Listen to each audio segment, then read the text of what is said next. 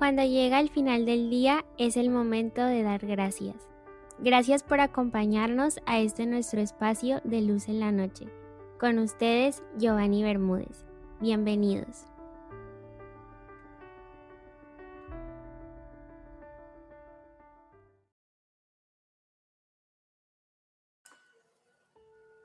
Buenas noches familia. Gracias por estar aquí y compartir este audio con personas que lo necesitan. Una aparente contradicción. Y es que en muchas mentes emerge una confusión, algo así como un divorcio de conceptos. ¿Cómo puede Dios ser bueno y al mismo tiempo todopoderoso? Cuando vemos la maldad a nuestro alrededor nos preguntamos, ¿Dios es incapaz de frenar la maldad? ¿No puede? ¿O Dios es indiferente ante la maldad? ¿No quiere? Por allí alguien equivocadamente concluyó, si Dios es omnipotente, es decir, todopoderoso, y permite el sufrimiento, entonces no es benevolente. No es un Dios bueno y no es amante. Y si es amante con el mundo entero y permite todo este sufrimiento, entonces no es omnipotente. Dada la realidad del mal, dice esta persona erradamente, o la realidad del sufrimiento, no podemos concluir que Dios sea a la vez poderoso y bueno. De hecho, familia, este no es un problema nuevo. Epicuro, un famoso filósofo griego en el siglo IV Cristo, dijo: o Dios quiere quitar los males y es incapaz. O Él es capaz y no quiere. O Él ni quiere ni es incapaz. O Él quiere y es capaz. Si Él quiere y es incapaz de quitar el mal, Él es débil, lo cual no concuerda con el carácter de Dios. Si Él es capaz, es decir, puede y no quiere, Él es envidioso y solo quiere estar el bien, lo que también está en desacuerdo con Dios. Si Él ni quiere ni puede, es tanto envidioso como débil y por tanto no es Dios.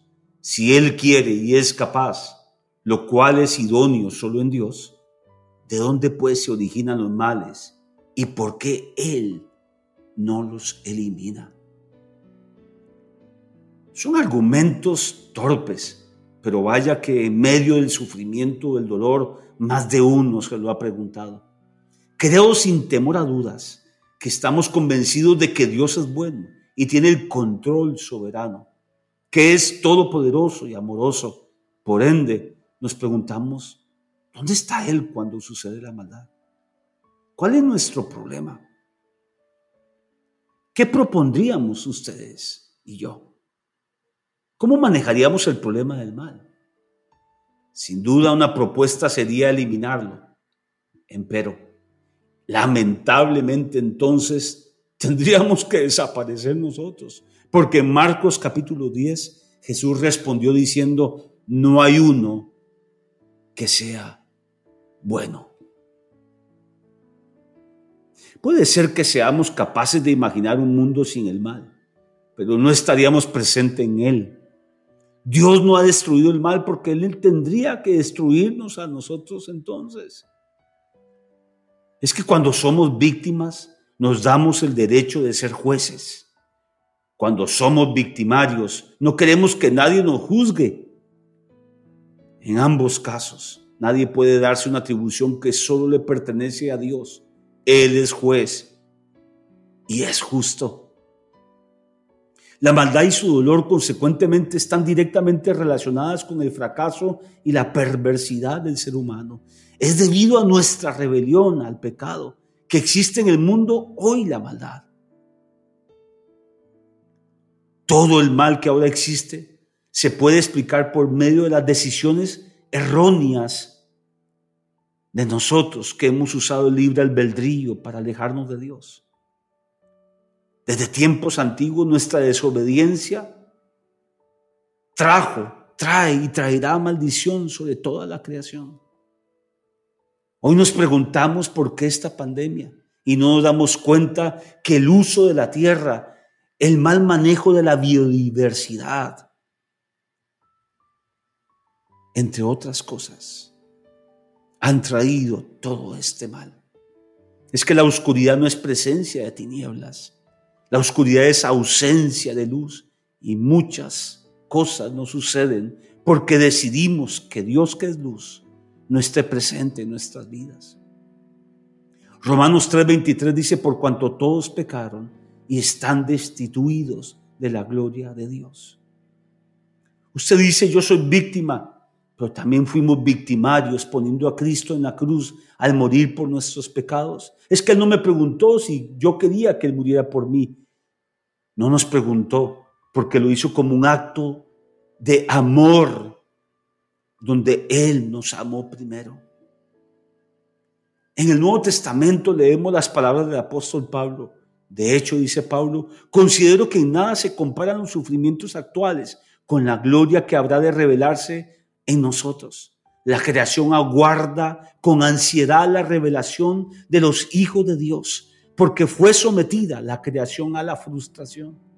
Esto no sucedió por su propia voluntad, sino por la del que así lo dispuso.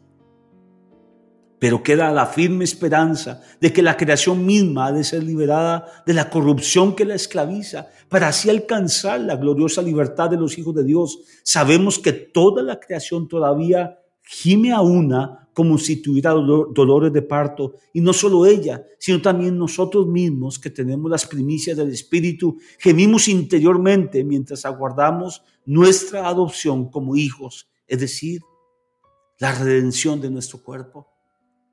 Todo esto está en Romanos capítulo 8.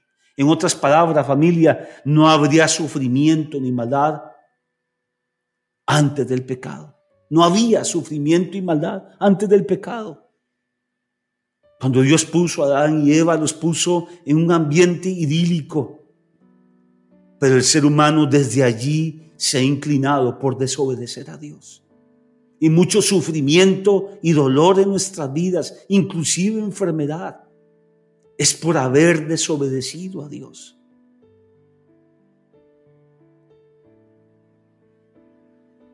El origen de este problema no es Dios.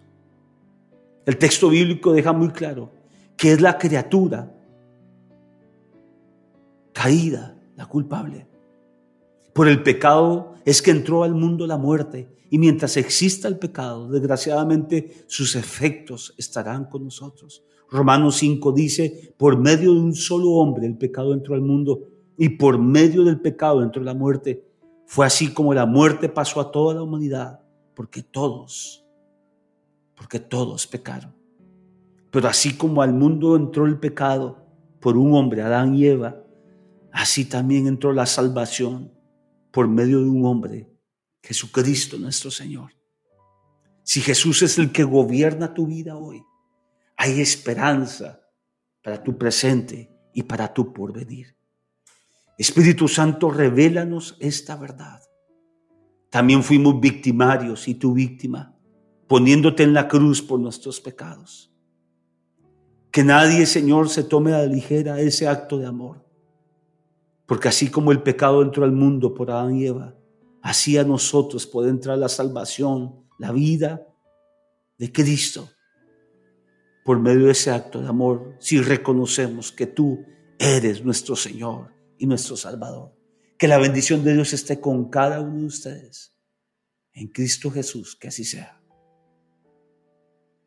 Buenas noches.